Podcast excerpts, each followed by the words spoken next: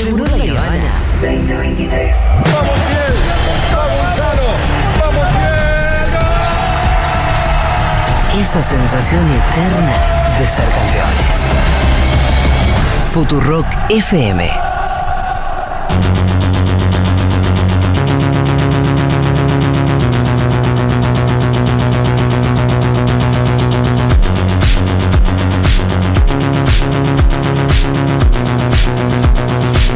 Fauno está en la mesa de Segurola y comiéndose una torta que es. ¿Qué torta No, que no, estamos una comiendo, locura. eh? ¡Qué bomba! Gracias, Despiértate Carola, otra pastelería posible, la pastelería celestial, realmente. No, olvídate. una Arroba Despiértate Carola. Y otro plano de la existencia. Gracias por- plano de sí. tortas, ¿no? Gracias por mandarlo los miércoles. Claro, vos tenés un. Sí, sí. Tiene suerte. Vos tenés un culo. Sí, se ha visto. también, Se ha Bastante, visto, se ha bastante visto. visto, bastante visto. Dice Instagram que por eso me banea. ¿Cómo andan, gente? ¿Cómo estás, querido vos? Todo muy bien. Eh, vamos a hacer un poquito de parroquiales antes de arrancar. Antes de arrancar, eh, me parece que está bueno preguntarle a la gente cómo andan, si se andan haciendo los test de VIH, para las Ah. personas que eh, vivimos con el virus, cómo anda esa adherencia. Así que acuérdense de siempre estar atentas, atentos a eso. Que estemos también en contacto, que cuando necesitamos algo hay organizaciones, hay espacios para seguir hablando. Y esto eh, a colación de que dentro del calendario de cosas, el viernes en las facultades sociales, acá en Cava, habrá un festival de VIH que organiza la gente de sociales. Estará la red argentina de jóvenes y adolescentes positivos, estará Socio Ballroom. Gracias, me trajo Una- miro agua porque tengo... No, toda la pasta que tenés en la. No, igual es muy cremosa la torta. No, no, yo, no, yo me lo clavé con un ñandú, por eso me trajeron agua. Lo que sí es muy dulce, entonces. Permiso. No, no. Eh, claro, la agüita. Agüita. Así que bueno, el sábado, el viernes, perdón, nos vemos en la Facu de Sociales para este festival de VIH. Habrá testeo de sífilis, testeo de VIH. ¿Hay habrá de todo vivo? Sí, todo vivo ahí. Que también ¿Cuánto podés- tarda? Cuando vos te haces ahí un. Media testeo? horita. De 15 ¿En- minutos. ¿En media hora? 15 minutos, sí, es un toque. A ver, hay gente que le copa hacérselo ahí. Hay ¿No hay de. HPV, por ejemplo? No, el de HPV no. Eh, claro, vos te lo eh, Yo me lo hago con rastrillaje, ¿viste? El cepillito. Pero porque me lo hago en Nacho. Eh, mucha data. Después pásame. Toda la data esa. Pero no, yo siempre controles, por suerte, por ahora. Eh, también el sábado 13 eh, está Macha Kido. Macha Kido presenta su álbum debut en Brandon, su álbum Mala Crianza. Lo está dando todo Macha, que ya traeremos música de allí. Eh, y esto es un adelanto. El jueves 25 de mayo, nuestra Micha Ferni, parte de Ópera Queer, estará con Patricia Malanca eh, haciendo unos tangos. Son el Día de la Patria, esto va a ser pura matria, porque es una propuesta contrahegemónica cantando a la satria, con voces a mujeres y disidencias. Pero bueno, hoy, la columna de hoy, eh, les invito a un ejercicio de invocación. A ver. A ver. Vamos a hablar de Miguel Ángel Lenz. ¿Quién es? ¿Quién fue? ¿Y quién seguirá siendo Miguel Ángel Lenz? Una poeta, un poeta marica que eh, el día sábado también estaremos en el Museo de la UNTREF, el que está ahí atrás del Sheraton, en la Avenida Antártida Argentina.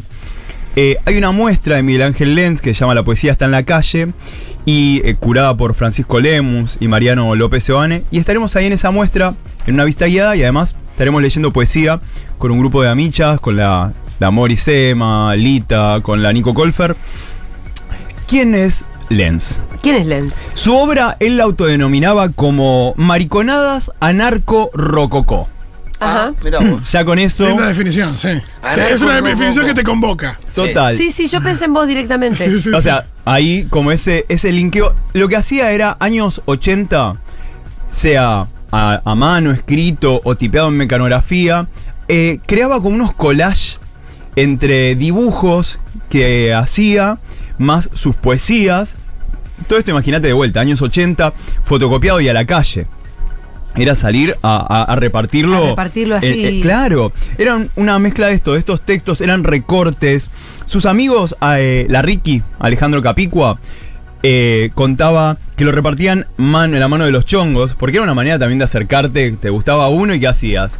Tomá, te dejo mi poesía. Claro. O sea... Es una especie de grinder. No grinder, pero Sí, analógico total. hay algo ahí del contacto a partir de. También los tiraban al aire en las, en las manifestaciones, en las marchas, o cuentan que a veces lo dejaban en las eh, en los bancos de las iglesias. Todas estas construcciones de, de Miguel Ángel Lenz. Eh, Ríos, que es una gran editorial que recopila mucho de este material que ha quedado en el tiempo, quizás olvidado, y de repente lo vuelve a traer, eh, recopiló en Tu muchacho tan soñado muchas de las poesías de Miguel Ángel Lenz, porque es otro de esos tantos autores que en su momento no tuvo el reconocimiento eh, que no solo merecido, sino el reconocimiento, el diálogo, la difusión y más. Él, estamos hablando de una militancia del año, ponele, 1984. Ajá. Lenz se peleaba mucho con todes, ¿eh? Estuvo en los grupos, te digo los que, en los que entró y se fue. A ver. Coordinadora de grupos gays, el grupo de acción gay, el grupo federativo gay, la, eh, la Hermandad de los Paraísos que la fundó y se fue a la mierda. Se entraba y la pudría. Eh, claro, el grupo de pluralistas, la CHA. Entraba en todas y se iba. Pero ¿qué pasaba? Por ejemplo, en todas se agarraba con Jorge Gu- Gumier Mayer, un activista histórico LGBT argentino. Medio que le decía, Mayer decía, no, pero no sé si tiene tanta, tan, tanto recorrido activista. Después tuvo una gran agarrada con una eh, referenta lesbiana, María Felicita Jaime. Cuentan sus amigues que. ¿Qué pasaba? Lenz era muy marica. Caía con su ropita al cuerpo, sus collares, todo. Y era un momento, eh, años 80, en el cual se decía que una cosa es ser gay y otra cosa es ser una marica quemante. Ajá. Estamos hablando de momentos en los Como que... tampoco exageres. Claro, porque estamos tratando de esto, ¿entendés? De que nos escuchen. Claro, de ser serios. Claro, de ser ¿Y serios. había un debate interno respecto de eso? Sí, muy fuerte. Mirá. La marica, la Me lo pluma. reimagino, ¿eh? Es que la marica, la pluma siempre fue muy denostada. Porque también iba en contra de qué? Del asimilacionismo. Esta idea de, bueno, está bien, porque no se te nota. Con Es un, poco, no es un poco. Bueno, pero 30 años después Macri hace la referencia esta de que en Qatar no se hace ostentación. Claro, esas Eh, cosas. lo que Macri que- considera ostentación es. eh, El, el- Son las plumas, ¿no? Claro, ¿viste cuando te quieren decir algo lindo? Piensa el Paqui y te dice, bueno, pero a vos no se te nota, está bien. Ah, claro. sí, sí. Entonces, ¿qué pasaba? Caía la Lenz con toda su pluma, con todo su orgullo, con todo su. ¿Pero por qué? Porque en la obra de Lenz hay algo que se recupera, que es el Shire. El territorio de Miguel Ángel Lenz era la calle. Eh, Mariano López Seoane, el curador de la muestra que hay en el UNTREF, dice algo hermoso, que dice que el Shire provee el antídoto contra la tendencia privatizadora, matrimonial y eminentemente burguesa de los movimientos LGBT más de la época. A ver, de ese expli- momento. eh, traducímelo. Vamos de vuelta. Te- tenía como el gire, la calle, Sí. el ir a buscar e- este parecer y más todavía, iba en contra de esa tendencia privatizadora, matrimonial, Sí, de- de eminentemente asimilación. burguesa, Como, sí, de- quedarte en tu casa haciendo lo Sí. que se supone No, que no, la- claro, la de. Bueno, eh, No pareces, no, no es incómodo. No es incómodo porque como vos lo Porque tuyo te lo haces, en tu casa. o lo haces puertas para adentro. Y que también en ese momento... o- o también la idea de que los comportamientos tienen que ser los mismos. Como que hay una cosa ahí de Mm. Claro. no resguardo moral. Nosotros también nos enamoramos y nos queremos casar para siempre. No importa con quién coges Claro, vos. claro, la me parece que va por, también por la idea de, de, de- de no llevarlo por una cuestión exclusivamente por ese lado, porque al final es súper restrictiva porque se... Lo que pasa es que imagínate que también eran momentos en los cuales estaba el activismo. O sea, con Claro, el diario de hoy en pero el mano. activismo es claro, difícil, claro. el diario de hoy en mano lo podemos leer porque eran como boludo. Tenemos que ir a hablar Claro. con este diputado. Tenemos que ir a hablar Es por acá. con este espacio. Sí, y es la, demás. es la primera forma por ahí más sencilla de decir que somos personas. Claro, no tenemos que hacer como esta ostentación. Que anda a decir solo a la Lens. Que te Se ve recorría. que no le gustaba la lens. No. Yo lo entiendo como una actitud táctica. Obvio, pero por eso te digo que con el diario de hoy en mano. Sí. Sí. Los podemos mirar y entender, incluso ese choque, entender a la Lens, Sí, sí, entiendo a los dos. Entiendo a los dos, ¿entendés? los banco a los dos. entender a un Jauregui, Mm. de camisa, corbata y Sí, lentes, sí, sí, sí, sí, sí. profesor universitario, Claro. tapa de la revista Siete Días, abrazado a otro hombre, ya que fue eh, ese acto de dos hombres abrazados, que si vos los ves, ¿qué parecen esos dos hablando desde, este, desde esta imposición? Ah, no parecen, te los cruzas en la calle y...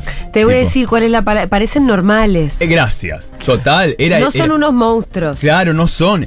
Y la lens... Por eso te digo que es más que es táctico antes que Claro. estratégico. Es como, bueno, es un primer paso para mostrar que no somos Total. locos. y a la vez, como dice Susy Shock, reivindicó mi derecho sí. a ser un monstruo.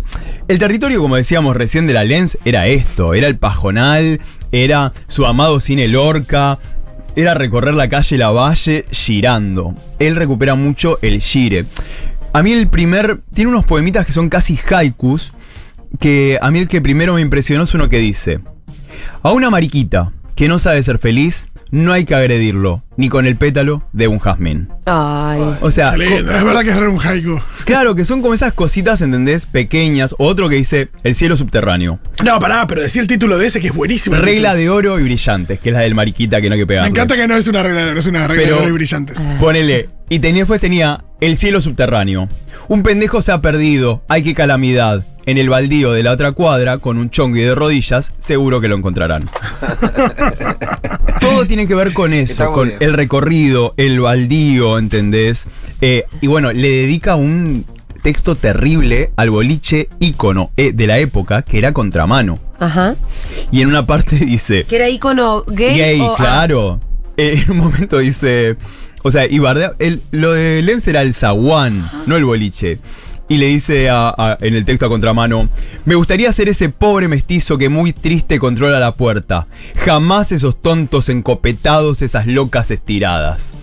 O sea, Seguro que algún día hables de contramano, no sé si tenés mucha data o qué, pero. pero no, hacer contramano, la de porco, todo ese Sí, ¿cuál, es, recorrido. cuál es el Sí. recorrido de, de los boliches emblemáticos, no? Total. ¿Qué pasa? De vuelta. ¿Cómo te encontrabas entre maricas Claro, era. en ese momento? O sea, el gire, la calle, esto. Había lugares puntuales. To- ah, claro, estaban los lugares de giro que sabías que ibas caminando por tal calle. Yo me acuerdo que cuando salgo del closet agarré la última camada de eh, Santa Fe y Puyredón. Mirá. Que pero además yo no entendía, era como. Ibas a, pero ibas a Santa Fe y Corredor y ¿cómo Y se activa? gente, cada- ¿Cómo se activa ese radar? Bueno, Es, el que eh, no, es una- mirar. o sea, ojo de loca, no se equivoca. El que contó eso también que fue a ese lugar, a esa misma esquina de Jay Mamón. Cuando en un momento todo este quilombo empieza, empieza, no, pero empieza a contar cómo fue su experiencia de Es salir que del es- closet y él dice bueno, que fue a ese lugar también. Pero porque son esquinas icónicas, Claro. ¿entendés? Donde sabés que está esto. La palabra es el gire.